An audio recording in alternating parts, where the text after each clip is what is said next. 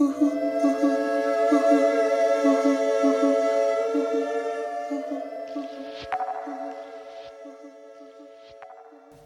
bei einer neuen Folge der Gruppe Maulwurf der Vernunft. Schön, dass ihr wieder eingeschaltet habt beim FSK auf 93.0 oder im Livestream.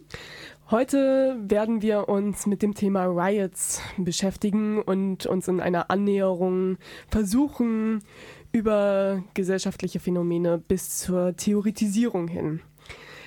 Ähm, Anfangs muss ich euch aber nochmal auf unseren tollen Instagram-Kanal hinweisen, dem ihr gerne folgen könnt. Und zwar heißen wir Maulwurf der Vernunft. Da findet ihr mh, mm, die Sendung zum Nachhören, auch auf unserem Spotify-Account und ähm, könnt informiert werden über Backgrounds zur Sendung.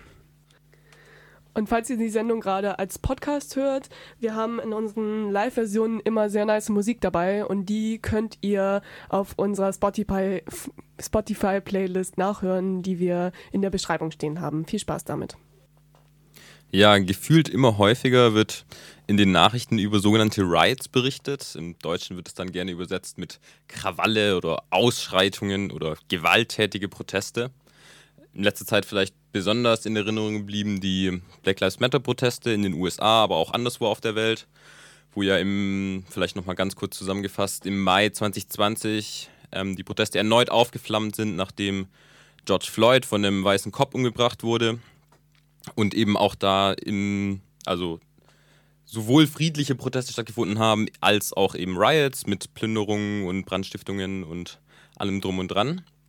Auffällig finde ich, dass dabei in der, in der bürgerlich-liberalen Mainstream-Presse so im vor allem immer so der Fokus auf der Gewalt liegt und eben Riots insbesondere durch, ihre, durch ihren Gewaltgehalt äh, definiert oder charakterisiert werden und dabei natürlich äh, Gewalt immer besonders böse ist und das nicht zuletzt auch dazu herangezogen werden kann, um Proteste als Ganze zu delegitimieren ich würde gar nicht sagen, dass es bei Black Lives Matter immer so der Fall war, aber mindestens bei beispielsweise G20 oder so, sobald irgendwie Gewalt im Spiel ist, ist immer alles ganz schlimm. Ne, wie heuchlerisch das ist oder wie instrumentell dieses Verdammen der Gewalt ist, wird spätestens dann deutlich, wenn man sich bewusst macht, dass auch in unserer alltäglichen Gesellschaft irgendwie ständig Menschen Gewalt ausgesetzt sind, sei es von Seiten der Polizei, wenn sie aus ihren Wohnungen geschmissen werden oder aufgrund ihrer Hautfarbe kontrolliert werden oder wenn Europa ständig Hunderte von Menschen auf dem Mittelmeer ertrinken lässt.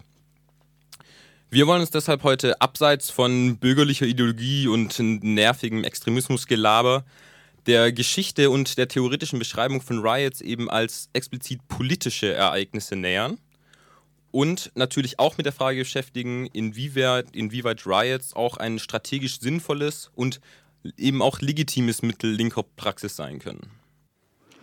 Ja, wir haben uns für die Sendung ja mit verschiedenen Theoretikern beschäftigt und ähm, einer davon ist Joshua Clover, ein ähm, US-amerikanischer ähm, Professor. Und was ich bei ihm in der Theorie ganz spannend fand, war, dass er halt so einen stark geschichtlichen Schwerpunkt auch in der Einleitung von Riots ähm, gesetzt hat und das das bei ihm dadurch hergeleitet wird, dass er eben die Gewalt, die ähm, du ja gerade schon angesprochen hattest, die mit Riots assoziiert wird, ähm, in der Entstehung des Kapitalismus verortet. Also er sagt halt ganz klar, dass ähm, die Ursache für äh, ja, die Verhandlung von Gewalt in der ursprünglichen Akkumulation selber zu sehen ist, also die ja nach Marx dann eben auch ursächlich für den Kapitalismus ist. Und äh, deswegen guckte sich halt auch an, wie verschiedene Riots in der Geschichte stattgefunden haben. Und da sind dann eben zum Beispiel ähm, die Maschinenstürme zu nennen. Also das ist so eine ja, ganze Aneinanderreihung von ähm, ja, gewalttätigen ähm, Protesten, die vor allem im 19. Jahrhundert stattgefunden haben, aber eben auch halt so Ausdruck davon waren, dass eben mit der fortschreitenden Industrialisierung Fabriken ähm, ja umgestaltet wurden, sodass halt ähm, durch technische Erneuerung der Produktionsmittel die ArbeiterInnen eben gefürchtet haben, irrelevant im Produktionsprozess zu werden und sich deswegen eben zusammengetan haben und tatsächlich in die Fabriken gegangen sind und halt zum Beispiel mechanische Webstühle und so eben angegriffen haben und zerstört haben, um eben da die eigene Rolle ähm, ja zu stärken und ähm, damit auch ihre Existenz weiter zu sichern. Und es gab halt in verschiedenen europäischen Ländern, nicht nur in der Bundesrepublik, sondern auch, na, damals war es nicht die Bundesrepublik, aber auch in Frankreich und Großbritannien ähm, auch ganz heftig. Und das hat sich ähm, ja über die Jahrzehnte hinweg gezogen. Und genauso ist es auch mit den Weberinnenaufständen. Also wo sich auch ähm, ja vor allem im 19. Jahrhundert, aber eigentlich auch schon früher ähm, WeberInnen zusammengetan haben und da kamen dann verschiedene Sachen zusammen. Ich fand es irgendwie spannend zu sehen, dass es da eben nicht nur der Protest gegen äh, ja, technische Neuerungen war, sondern zum Teil eben auch ja blanke Hungersnot, die die Leute dazu getrieben hat, halt ja einerseits die Maschinen zu zerstören, aber andererseits eben auch gezielt gegen diejenigen, die sie als die AusbeuterInnen identifiziert haben, vorzugehen. Also dass dann zum Teil auch Wohnhäuser von äh, ja, unterdrückenden Chefs angegriffen wurden und Warenlager zerstört wurden. Und dass es tatsächlich auch sowas wie Handelsblockaden gab, um eben die eigene Bedeutung ähm, im Produktionsprozess zu stärken, aber auch eben direkte materielle Interessen, also sich überhaupt Zugang eben zu lebensnotwendigen Unterhaltsmitteln zu sichern. Und für mich war das total spannend, irgendwie jetzt nochmal so ein bisschen in die Geschichte dieser gewalttätigen Proteste reinzuschauen, weil man so gemerkt hat, es lässt sich gar nicht so richtig klar identifizieren. Sind es jetzt Streiks? Weil ja, zum Teil wurde irgendwie Arbeit nicht weiter ausgeführt und durch die Maschinenzerstörung hat man das auch sehr effektiv getan, weil dann selbst StreikbrecherInnen nicht mehr so eine große Rolle spielen konnten, weil wenn die Maschinen kaputt sind, dann kann auch also die unstabilste Person nicht weiterarbeiten. Mhm. Aber trotzdem war es ja auch so, dass die Leute überhaupt darum gekämpft haben, weiterarbeiten zu können. Also es ist auch nicht einfach ein Streik. Und es war auch nicht immer durch Hungersnot getrieben, weil zum Teil auch ja gut situierte ArbeiterInnen aus der Zeit halt waren, also besser situiert im Vergleich zu anderen, ähm, die da eben für ihre Vormachtstellung im Produktionsprozess gekämpft haben. Und ja, also ist es auch nicht immer nur so das blanke Elend.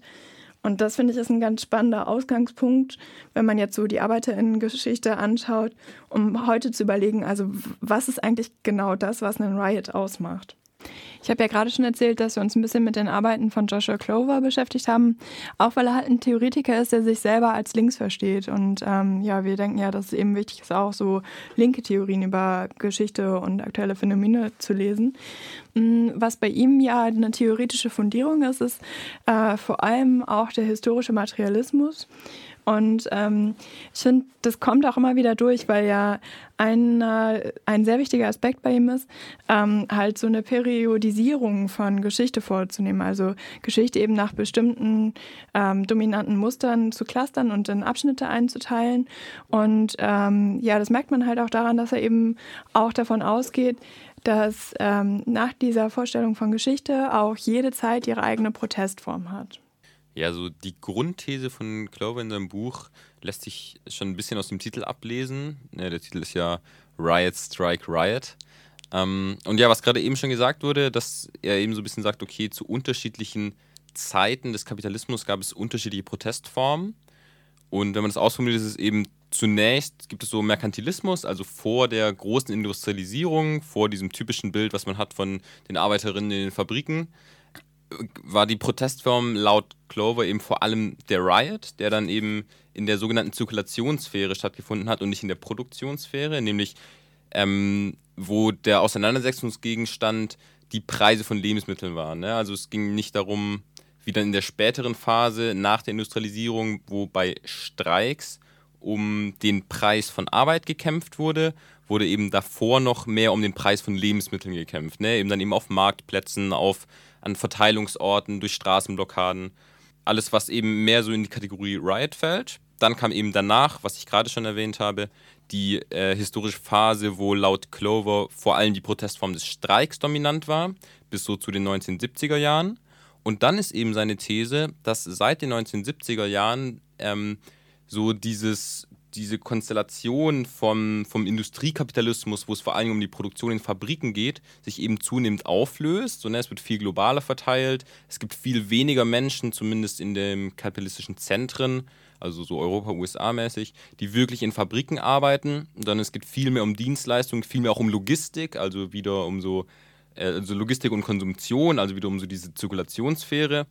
Und da ist eben äh, Clovers These, dass dadurch ähm, die Protestform wieder zurückgeht, im Fokus zumindest, vom Streik hin wieder zu einer stärkeren Hinwendung zu Riots. Ja, was ich ähm, spannend finde, ist, dass er ja so diesen einzelnen Perioden auch eben, wie du gesagt hast, unterschiedliche Austragungsorte zuspricht. Also, dass ähm, ja in der Phase vom Riot, ähm, dass halt eben, wenn es sich in der Zirkulationssphäre, also da, wo eben Warentausch betrieben wird, halt stattfindet, er sich auch darauf bezieht, dass dann eben der Marktplatz Austragungsort von Arbeiterinnenkämpfen ist. Ne? Also dass hier eben dann die Verhandlung über die Preisfestsetzung stattfindet, während dann halt ähm, der Streik, der dann halt eher sich auf die Produktionssphäre bezieht, also da dann, wo dann halt wirklich ähm, ja Werte durch Arbeitskraft geschaffen werden, ähm, ja sich eher also der Streik auf die Fabrik bezieht oder auf die Grube zum Beispiel. Ich glaube, was halt für Clovers Theorie super wichtig ist, ist die Frage der Reproduktion. Also weil er ja davon ausgeht, dass ähm, Lohnarbeit äh, ja eben auch, also nicht nur dazu zwingt, die eigene Arbeitskraft zu verkaufen, sondern ja gleichzeitig auch die Notwendigkeit ausstellt, die Möglichkeit zur Lohnarbeit immer wieder herzustellen, also den eigenen Körper zu erholen und zu ernähren. Und ähm, ja, in Clovers Theorie, und er beruft sich da auch viel auf ähm, den Theoretiker Thompson, wird es halt historisch hergeleitet ähm, daraus, dass in der Entstehung des Kapitalismus ja auch eine fortsetzende Entfremdung von Subsistenzwirtschaft stattgefunden hat. Also dass dann eben nicht mehr der eigene Hof auch die Grundlage des eigenen Lebens geboten hat, sondern dass eben auf einmal die Notwendigkeit entstand, die lebenserhaltenden ja, Güter durch Konsumtion, also durch Kauf von Waren, eben wiederherzustellen. Und er sagt, dadurch kommen die Menschen halt in eine ziemliche Zwickmühle. Dadurch, dass sie eben gezwungen sind, ihre Arbeitskraft zu verkaufen und gleichzeitig aber eben auch diese, also diese Waren einzukaufen. Und ähm, sieht deswegen ja auch den Marktplatz als auch einen Austragungsort von sozusagen derselben Art von Kampf, aber eben in einer anderen Sphäre des Kapital der kapitalistischen Produktion.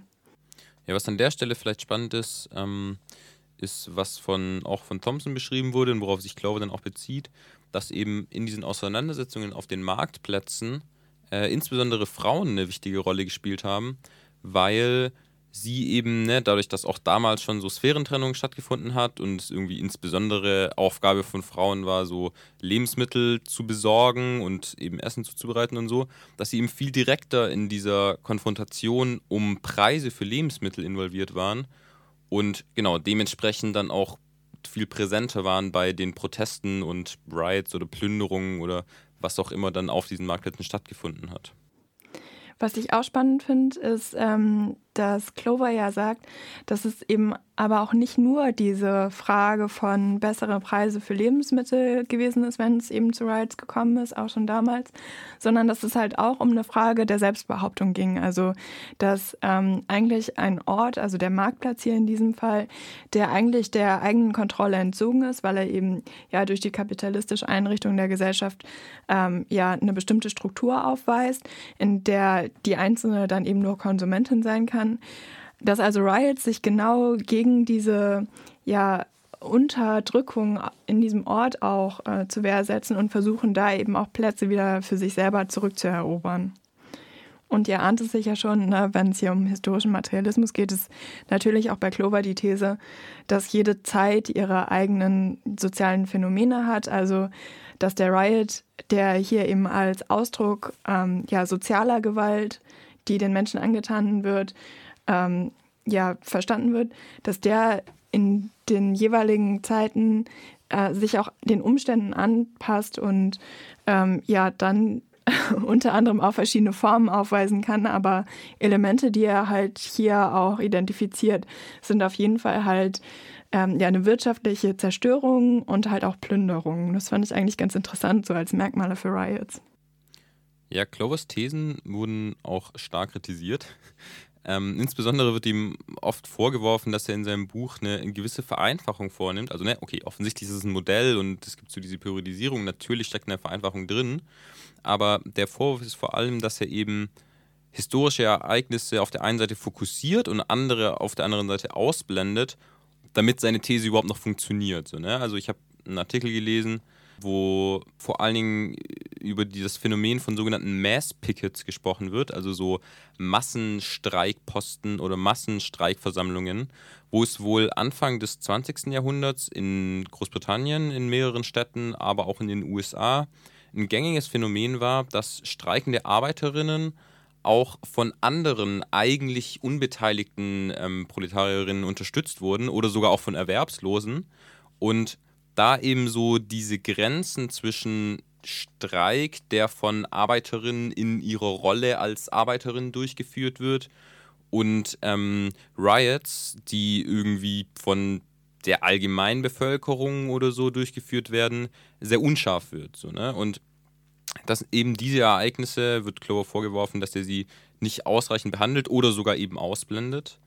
Ähm, auf der anderen Seite, ne, auch im Merkantilismus gab es schon Kämpfe, die offensichtlich in der Produktionssphäre verortet waren. So, ne? Also hier wird zum Beispiel als Beispiel aufgeführt Sklavenaufstände in den USA, wo Sklaven ja, ne, also natürlich keine klassischen Proletarierinnen, weil sie nicht bezahlt werden, so, ne, es ist noch absurder, aber trotzdem natürlich Teil der Produktionssphäre und auch da gab es eben massive Aufstände und Kämpfe, die nicht einfach Teil der Zirkulationssphäre waren.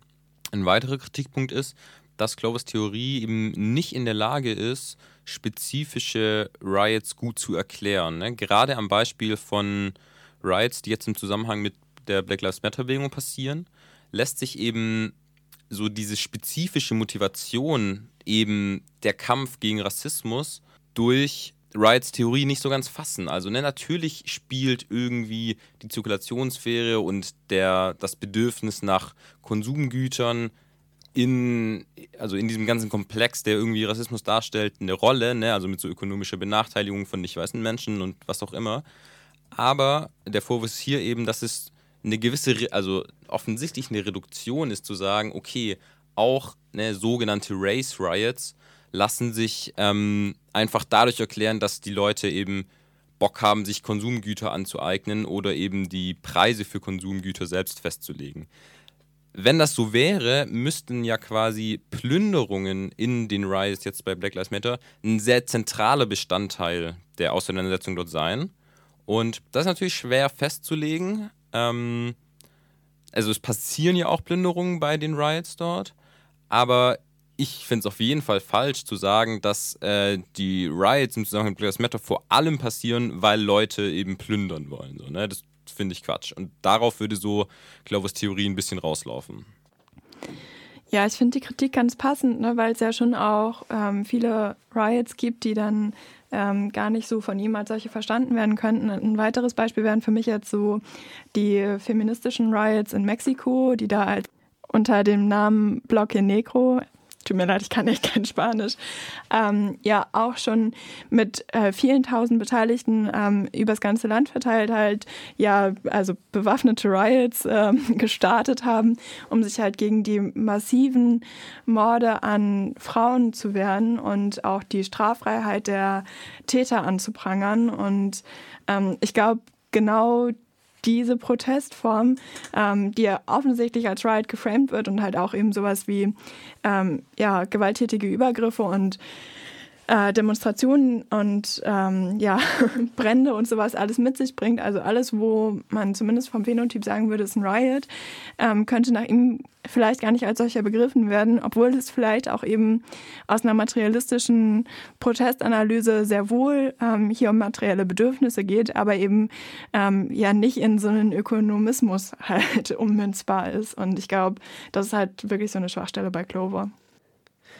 Ja, die Frage der Riots stellt ja auch die Frage einerseits nach den Akteurinnen und hierzu und auch zu dem, ja, zu der Form des Riots hat auch Sijek äh, sich vor einigen Jahren geäußert und zwar indem er sozusagen in, auch in Abgrenzung zu organisierten Formen oder Ideen von organisierten Riots durch irgendwie linke Militante oder sowas gesagt hat. Äh, Zitat, die Aufständischen seien diejenigen außerhalb der organisierten gesellschaftlichen Sphäre, die ihren Unmut nur durch irrationale, in Anführungszeichen, und zerstörerische Gewaltausbrüche ausdrücken können. Ne, also dass sozusagen äh, ist eben gerade Ausdruck des Riots sei. Sie seien nicht planbar und wären sozusagen, wären spontane Ereignisse aus jetzt bestimmten politischen Ereignissen, Wut, Wut, Unmut gegen gesellschaftliche Verhältnisse heraus entstanden. Auch wenn man jetzt nach Minneapolis schaut, ähm, braucht es ja nun mal bestimmte Gruppen von Personen, die sich ermächtigt, äh, selbst ermächtigen und sich ja auch nicht einfach abseits von irgendwie gemeinsamer kollektiver Selbstbildung, irgendwie Lernprozessen und sowas, äh, dann zum Beispiel auch Geschäfte zu plündern oder so. Also das so zu tun, als wären das einfach Sachen, die komplett spontan aus dem Nichts äh, stammen, ist sicher eine sehr idealistische, äh, ein sehr idealistischer Gedanke über irgendwie spontane Proteste, die mal eben so aus dem Nichts entstehen. Also ein bisschen in eine ähnliche Richtung äußert sich ja auch Clover, wenn es darum geht, wer eigentlich die Subjekte von äh, Riot sind. Er macht so die auf das, das Feld von der sogenannten Surplus-Gesellschaft, also eben in Abgrenzung zu Arbeiterinnen, die eben noch einen Job haben und in den Produktionsprozess eingebunden sind, ist bei Clover die Surplus-Gesellschaft eben die Menschen, die durch Automatisierung oder Outsourcing in die Peripherie oder wie auch immer eben sozusagen überflüssig für den kapitalistischen Produktionsprozess geworden sind und denen es entsprechend extrem kacke geht, weil sie kein Einkommen mehr haben und auch keinen Job mehr finden. Und die benennt er eben als die relevanten Subjekte von Riots diese Art der Akteurinnen, die du gerade benannt hast, die spielen ja für Clover auch eine wichtige Rolle in seinem neuen Typ von Riot, den er entwickelt, dem Riot Prime, ähm, worin er halt so eine höhere Ordnung von Riot sieht, die jetzt auch eben aktuell super relevant ist, weil er meint, dass die halt aus einer drastischen Veränderung darin, wie halt der Kapitalismus heutzutage und auch staatliche Repression heutzutage ähm, passiert. Also er macht also den Vergleich auf, dass so in den Anfängen des Kapitalismus halt die Produktion von Waren, auch eben zur eigenen Reproduktion, noch total nah war. Also dass es eben so der Marktplatz um die Ecke war, wo Preise verhandelt wurden. Ne? Und das in einem Unterschied zu heute zu sehen ist, wo halt so diese Ort der Ökonomie halt eher ähm, ja, ins Abstrakte und in die Ferne gerückt ist, wenn man eben an den globalisierten Handel und auch an die globalisierte Produktion von zum Beispiel Nahrungsmitteln denkt. Und dieser, also diesem Nähe-Ferne-Verhältnis von so Produktion stellt er dann auch ähm, ja, die Nähe und Ferne von der staatlichen Repression gegenüber. Also während es am Anfang vom Kapitalismus ähm, ja noch nicht so einen krassen Polizeiapparat wie heute gab, sondern man sich eher mit dem örtlichen Stadtknecht oder dem Büttel auf dem Markt auseinandersetzen musste, ähm, sagt er halt oder betont er halt, dass heute ja quasi die Cops an jeder Ecke stehen und man irgendwie quasi so ein stehendes Heer im Inneren hat, mit dem sich dann halt eben die Akteurinnen des Riots auch direkt auseinandersetzen müssen. Also dass die Konfrontation mit staatlicher Struktur bei Riots nicht ausbleibt. Ja, dieses, ähm, diese Repression von Seiten des Staates aus ist ein guter Anknüpfpunkt, Anknüpfungspunkt für einen weiteren Theoretiker, nämlich Georges Sorel. Er hat das Manifest über die Gewalt geschrieben, was 1906 herausgekommen ist und ähm, hasst alle Arten von Institutionen und Staat und vor allem die Reformer, die Soziologen und die Intellektuellen. Man muss sich vorstellen, er kommt so aus einer Arbeiterfamilie und ähm, hat dann irgendwann was geerbt und es hat selbst angefangen, intellektuell zu werden. Aber sieht halt ein totales Versagen in solchen Ereignissen wie der Pariser Kommunen oder den Jakobinern-Aufständen und so weiter, weil er sagt, das ist alles nur verwaltend für das Gräuel, ähm, was durch die staatlichen Institutionen immer weiter ausgeführt wird und immer weiter erhalten wird. Und dem entgegen muss es eine letzte Schlacht geben. eine letzte Schlacht, die sich im Streik ent, entfaltet und die Welt von dem Gräuel der staatlichen Repression befreit. Diese letzte Schlacht ist nach Sorel mh, mm, auf jeden Fall verknüpft mit der Idee des Klassenkampfs, die er von Marx übernimmt. Mm, allerdings übernimmt er nicht Marx Fokus der Analyse des Ökonomischen und äh, den Folgen daraus, weil er sagt, das Problem ist oder sei der Staat an sich und der müsse abgeschafft werden. Und abgeschafft werden kann er nur mit dem Generalstreik. Mm, allerdings sagt Sorel, der Generalstreik ist eigentlich etwas Utopisches, beziehungsweise er nennt es ein Mythos, weil er als revolutionäres Traumgebilde in den Kopf der Arbeiter gesetzt werden muss. Und es ist die wichtige oder die wichtige Qualität ist dieser, diese mythische Qualität und das sei die Mobilisierungskraft für den Generalstreik nachdem der Sozialismus auch irgendwie kommen kann. Interessant ist, dass er von Sozialismus redet, aber keine Ziele formuliert, wie Marx das gemacht hat, ähm, sondern er sagt, wir brauchen keine Ziele. Wichtig ist bei ihm stattdessen einzig und allein der Kampf als Mittel, ähm, welcher zur Etablierung einer sozialistischen Gesellschaft führen würde, ganz ohne, dass man sich utopische Vorstellungen von dieser ausmalen würde. Also nochmal kurz gefasst, die Umsetzung dieser Motivationsquelle des Mythos des Generalstreikes ist bei ihm wichtig. Irrelevant ist aber die Vorstellung dessen, was danach kommt. Und genau das ist bei Sorel ein bisschen das Problem. Mm, der sich als Anf am Anfang als Anarchist bezeichnet hat und dann aber so in die rechte Linie abgedriftet ist, um dann wiederzukommen zum Anarchismus, weil ohne diese Vorstellung einer Utopie oder einer Vorstellung, was nach dem kompletten Generalstreik kommt, hat, bietet diese Theorie halt auch voll das Potenzial für re rechte Machenschaften. So wurde sie auch aufgenommen von Mussolini, der sich zwar am Anfang auch als Anarchist bezeichnet hat, aber halt die Theorie voll gehypt hat, weil er darin das Potenzial gesehen hat, um den aktuellen Staat wegzuputschen und quasi alles zu reinigen, wie Sorel auch sagt, um nochmal von vorne anzufangen. Ja, und nach dieser ähm, faschistischen Interpretation von Sorel oder der Übernahme auch im historischen Kontext ist halt klar oder wird klar, dass die Gewalt nicht einfach nur als Gewalt ähm, genutzt werden darf, um den aktuellen Zustand niederzuschmettern oder umzukehren. Allerdings hat Sorel, denke ich, einen Punkt, in dem er halt sagt, die Gewalt kommt häufig daher, dass man sich äh, innerhalb der Arbeiter mh, mm, eingesteht, dass man unmächtig gegen die Repressionen des Staates ist und darüber kann man diskutieren, dort, wo die Vernunft keine Lösung mehr bietet, also eine vernünftige Art gegen den Staat sich zu wehren, da ist halt ähm, die Form von Gewalt mit einem Generalstreik ähm, irgendwie angebracht. Und das ist bei seine Abtrennung von Gewalt und Streik auch nochmal wichtig, weil es da eigentlich nicht so den Unterschied gibt. Also er redet von Gewalt und sagt, es könnte auch einfach die Niederlegung der Arbeit sein. Es könnte auch einfach ein, ein kompletter Generalstreik sein, ohne dass es irgendwie mit Barrikaden und ähm, Brandstiftung und so zu tun haben muss. Das ist interessant bei ihm, dass halt das, was der Staat nicht mehr kontrollieren kann, auf gesamtgesellschaftlicher Ebene schon äh, der Streik ist, der den Umsturz bringen kann. Zuletzt muss aber auch noch gesagt werden, dass Sorel Sorel nicht nur von so Faschos gefeatured wurde, sondern auch von nicen Intellektuellen wie Benjamin.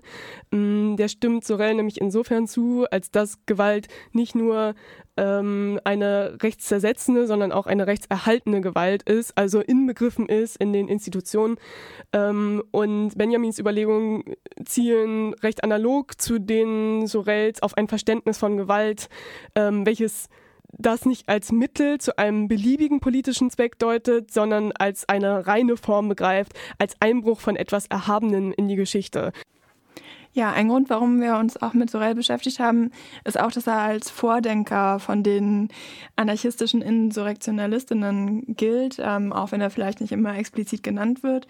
Aber auch in dieser Theorieströmung, die er jetzt gerade auch ähm, nach dem Manifest, der kommende Aufstand seit 2007 wieder ähm, ja, einige Popularität genießt. Ähm, auch diese Strömung geht halt ja von dem reinen Radikalismus aus. Und ich finde es auch nochmal eben ja so ein bisschen als was Mahnendes, ähm, jetzt darüber zu sprechen, weil man da eben sieht, wohin es führen kann, wenn man halt ähm, hier sich versucht, abseits von Links-Rechts-Einteilungen ähm, zu positionieren. Das ist dann eben halt auch bei Sorel mit seinen vermeintlich mobilisierenden Mythen ähm, ja auch ganz schnell eben doch ins rechte Lager abgleiten kann und hier eben die Theorie sehr wohl auch ähm, die Praxis prägt. Ja, es gibt auch Stimmen wie zum Beispiel die von Peter Nowak, die sagen, dass beispielsweise G20 in Hamburg einen insurrektionalistischen Charakter hatte, beziehungsweise die Proteste dagegen. Ja, die G20-Auseinandersetzungen in Hamburg 2017 sind sicher im deutschen Diskurs eine der wichtigsten Auseinandersetzungen mit dem Begriff Riot und auch, sag ich mal, möglichen Formen von Riots, sowohl in der deutschen Linken, aber als auch, äh, als auch in der gesamten Öffentlichkeit. Und es gibt auch einige Bücher, die eben dann in der Reflexion vom G20-Gipfel in Hamburg geschrieben worden sind. Eines davon ist von Andreas Blechschmidt, Gewalt macht Widerstand. G20, eine Streitschrift um die Mittel zum Zweck. Und ähm, ja, mit der habe ich mich jetzt auch noch ein bisschen befasst, damit wir auch nochmal hier einen äh, guten Start haben für die Diskussion um eben die Frage, war das überhaupt, waren das Riots in Hamburg? Wie passt das zu dem, was wir bisher diskutiert haben, also zu den Theorien von unter anderem Glover und Sorel? Und ja, ich habe mal ein paar Ausschnitte vorbereitet, das ist äh, ganz gut. Er zitiert verschiedene Reflexionen, also sowohl aus jetzt der Linken ähm, und auch verschiedene ja, Reaktionen aus der Öffentlichkeit auf den G20-Gipfel in Hamburg. Und ich glaube, darüber ist ganz gut, nochmal eine Einschätzung zu bekommen. Nochmal zur Erinnerung: Freitag, der 7. Juli in der Nacht äh, war es der Zeitpunkt, wo quasi das Epizentrum der Auseinandersetzung die Schanze war, wo also ja über mehrere Stunden es eine polizeifreie Zone gab, die Eingänge zu Straßen waren teilweise mit Barrikaden verbaut, brennenden Barrikaden. Die Polizei hatte eigentlich den Befehl einzuschreiten, hat aber damals äh, den Rückzieher gewagt, weil sie sozusagen Angst hatten, auch um ihr eigenes Leben da reinzugehen. Und ja, erst nach mehreren Stunden ist dann schlussendlich mit neuer, irgendwie neuen polizeilichen Mitteln, also SEK-Einsätzen im, im Inneren zur Auflösung von Protesten agiert worden, um dann auch die Schanze äh, wieder für die Ordnungsgewalt äh, zugänglich zu machen. Und ja, um das, was in dieser Zeit passiert ist, also in diesen paar Stunden, gibt es jetzt also verschiedene Interpretationen. Und ich würde mal anfangen. Ja, so gibt es unter anderem Reflexion in der Linken, die sich, sag ich mal, mehr oder weniger an, also anschließend oder an, äh, anschließbar sind an Sorel. Unter anderem hier zitiert aus äh, Jan Döners Riots und Nachbarschaftsorganisierungen, wo es dort heißt, dass also eben in der Auseinandersetzung und der Schaffung in der polizeifreien Zone als Duft der Freiheit rauschhafte Grenzüberschreitung und polizeilicher Kontrollverlust beschrieben worden sind. Äh, eine andere äh, ähnlich wertende Reflexion dieser äh, Ausschreitung in, in der Schanze um G20 sind hier von der Gruppe Imaginäre Partei, LIKE Kommando, die sozusagen auch in der Kritik schon auf die Ausschreitungen der G20, äh, beim G20-Gipfel äh, eben äh, schrieben, Zitat, zu wollen, dass die Revolution absolut vegan, antisexistisch, umweltbewusst, respektvoll gegenüber allen Schwachen und Minderheiten, ohne jeden Ausbruch, in anderen Worten, zu wollen, dass sie überwacht, diszipliniert, kontrolliert abläuft, bedeutet überhaupt keine Revolution zu wollen. Ja, und diese Äußerungen stellen offensichtlich die Frage von Legitimation oder auch normativen Grundlagen des Riots oder Ausschreitungen im Allgemeinen, weil ja hier jetzt sozusagen noch eingegangen wird, dass man auch Opfer oder Leute opfern kann, opfern muss in, in revolutionären Situationen, äh, weil das halt, ne, es, es gibt keine sauberen Revolten, so ungefähr wäre.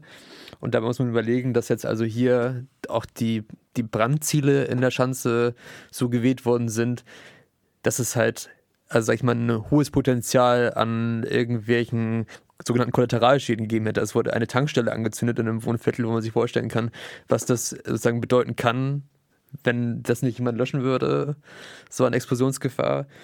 Und ja auch die ganzen subjektiven Erfahrungsberichte der AnwohnerInnen. Man kann jetzt sozusagen auch wieder kritisieren, ja, es ist nicht so schlau. Ja, die Leute müssen nicht Angst um ihr Leben haben wegen so ein paar Ausschreitungen vor ihrer Haustür. Aber es hilft ja nichts, wenn dann Leute sagen, sie haben so eine Art, also, ne, also so ein bisschen subjektives Kriegstrauma in dieser Nacht erlitten, auch wegen der ganzen Szenerie mit der Polizei schon Tage zuvor. Zuerst der eine Ausgangs, äh, äh aus nicht Ausgangszustand, sondern Ausnahmezustand durch die Polizei.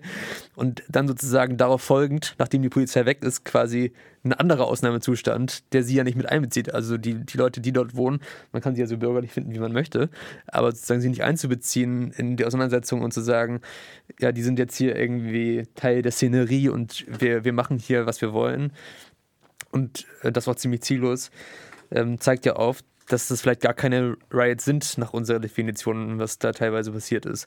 Weil man sich ja schon die Frage stellt, okay, was war jetzt eigentlich genau das Ziel bei den Ausschreitungen am, am G20-Gipfel in der Schanze an diesem 7. Äh, Juli abends? Also es geht mir nicht darum, sozusagen die Proteste allgemein am G20-Gipfel so irgendwie undifferenziert zu betrachten, sondern sich spezifisch darauf zu richten und zu sagen, ja, das ist schon, also es gab sag ich mal, außer den Kontrollverlust als Ziel, also so eine Art äh, aufzuzeigen, ja, es ist möglich, hier äh, auch gegen den polizeilichen Repressionsapparat äh, während eines G20-Gipfels Straßen zu besetzen oder sowas. Gab es aber an sich ja keine konkreteren äh, Organisationsziele oder sowas daraus folgen, sondern es war nur die Besetzung der Straße und dann auch die Ohnmacht folgen daraus, als man die Straße gewonnen hatte für sich. Ne? Also so, ja, es, es gab diese Entschlossenheit und äh, die Frage ist, was, was dann war oder was dann folgen sollte.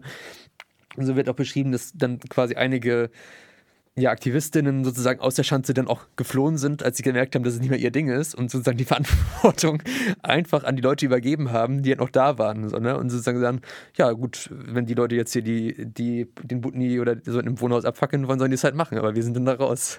Und das, äh, das zeigt natürlich auch, äh, ja, bisschen anlehnend an den Insurrektionalismus, hier also deutlich wird sozusagen, dass der, dass der reine Aufstand fokussiert wird. Und man merkt auch, was das Problem dahinter ist, wenn eben die, es, die Ziele nicht zu formulieren sind, sondern sozusagen man nur darauf abwartet, die, dass die Ordnungsmacht oder sowas verlo verloren geht oder der, die staatliche Souveränität verloren geht. Ja, und äh, Blechschmidt kritisiert dann auch eben diese, diese Selbsteinschätzung zu den Protesten äh, diesem 7. Juli 2017 in Hamburg indem er nochmal eingeht auf die, das Zweck-Mittel-Verhältnis von diesen militanten Aktionen.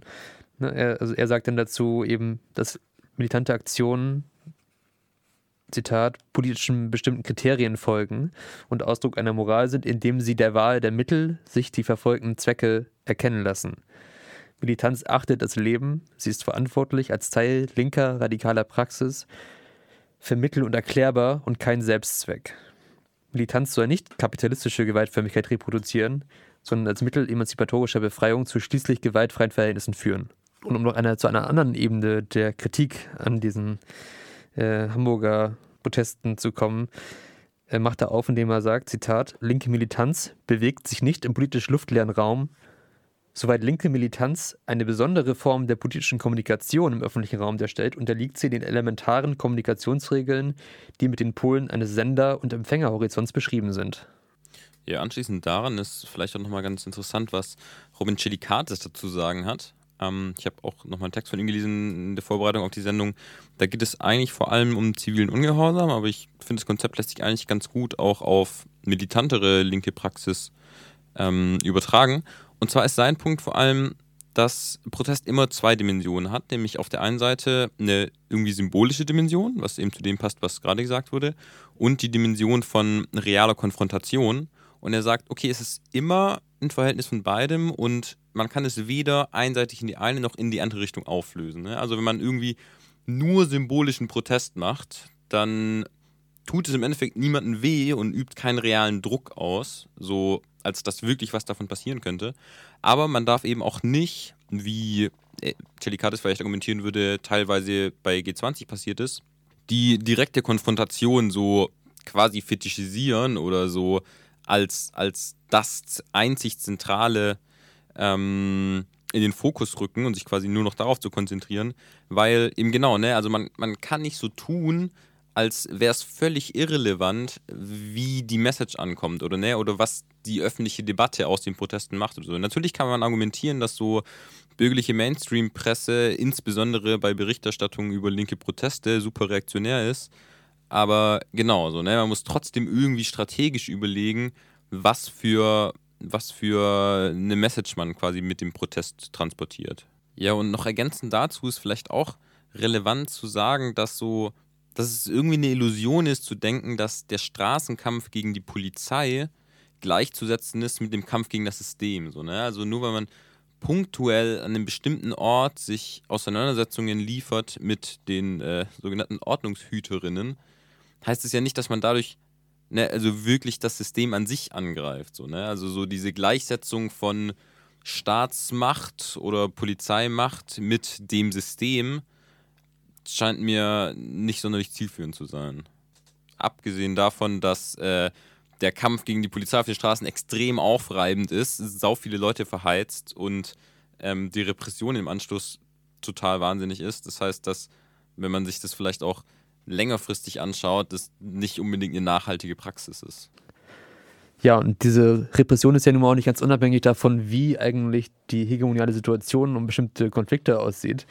So beschreibt Blechschmidt in seinem Buch auch, dass es eben auch in Hamburg in den vergangenen Jahren andere Riots gab, wie zum Beispiel 1987 über die oder um die Bambule-Aktivistin herum oder auch die Barrikadentage zur Verteidigung der Hafenstraße, die eben relativ viel Zuspruch hatten innerhalb der Hamburger Gesellschaft und deswegen auch eben nicht polizeilich-militärisch so aufgelöst werden konnten, wie zum Beispiel beim G20-Gipfel. Ne? Also es doch eine sehr gute Auswirkung darauf hat, was eigentlich an Repression auf einen zukommt, je nachdem, wie viel Unterstützung eigentlich ein Protest erfährt in einer Gesellschaft. Ja, und vielleicht kommt man dann auch am Ende dazu, dass diese Ausschreitungen oder die Riots in der Schanze beim G20-Gipfel auch ein bisschen unter das fallen, was schon Marx den äh, Abweichlern im Bund der Kommunisten vorgeworfen hat. Und zwar, ich zitiere mal kurz, während wir, also Marx unter anderem, den Arbeitern sagen, ihr habt 15, 20, 50 Jahre Bürgerkriege und Völkerkämpfe durchzumachen. Nicht nur um die Verhältnisse zu ändern, sondern auch euch selbst zu verändern und zur politischen Herrschaft zu befähigen, sagt ihr im Gegenteil, wir müssen gleich zur Herrschaft kommen oder wir können uns schlafen legen ja, dass ähm, Riots jetzt nicht einfach die Revolution sind und auch ja, einfach nur gewaltsame Teste, Proteste nicht gleich Riots sind. Ähm, das entspricht eigentlich auch ganz gut der Theorie von Clover, der ja auch sagt, dass es jetzt ähm, mit Riots nicht irgendwie um eine grundsätzliche Überwindung der Verhältnisse geht, ähm, sondern in einer bisschen pessimistischen Note sagt er eher, dass sie Ausgangspunkt sind, an dem neue Kämpfe aus Verzweiflung gedeihen. Also da ähm, schwingt jetzt vielleicht nicht der revolutionäre Optimismus mit, aber er sagt halt auch nicht, dass mit Riots nichts zu erreichen wäre, sondern dass man halt eben sich bewusst sein muss, ähm, ja, welcher Funktion und welchem Ursprung Riots eigentlich entsprechen. Und ich finde, eigentlich deutet das wieder ganz gut auf den Anfang der Sendung zurück, äh, wenn man sich überlegt, dass wenn wir Black Lives Matter eben als Riots ansehen, ähm, dass ja eben auch Proteste sind, die sehr wohl gesellschaftlich relevante Erfolge erzielt haben. Also wenn man zum Beispiel ähm, ja an die ganze Debatte um Defund the Police denkt, ähm, die ja eben in den USA tatsächlich auch Umsetzung, äh, zumindest in einzelnen kleinen Teilbereichen gefunden hat, ähm, dann ist das ja auf jeden Fall was, worauf halt auch weitere ja, soziale Kämpfe anknüpfen können. Ja, was da, glaube ich, auch sehr wichtig ist und vielleicht auch ein bisschen in Abgrenzung zu den G20-Protesten in Hamburg ist so die, was gerade schon aufgemacht wurde, die Frage nach dem Rückhalt in der Bevölkerung. Ne? Also ich habe vorhin noch mal so kurz gelesen, so Umfragen zu Unterstützung von Black Lives Matter sind mittlerweile zumindest in den USA echt bei so 60 Prozent oder so. Ne? Also wirklich, ein, wirklich die Mehrheit mittlerweile der Bevölkerung so ist, okay, ne, wir haben dieses Rassismusproblem so, ne, und das hängt zusammen mit ganz vielen ökonomischen Problemen und da muss irgendwie was dran geändert werden und was dann auch dazu führt, dass auch quasi militantere Protestformen in diesem Themengebiet akzeptierter sind oder so. Und genau, also ich glaube, das ist das ist irgendwie eine relevante Grundbedingung dafür, dass äh, Riots auch politische Erfolge feiern können. Das war es heute auch schon wieder mit dem Maulwurf der Vernunft. Wenn ihr Anregungen habt oder Kritik oder Diskussionswünsche zu dem Thema Riots und der Theoretisierung oder Praktisierung, dann schreibt uns gerne auf Instagram oder auf unsere Mailadresse maulwurf der Vernunft advisor.net.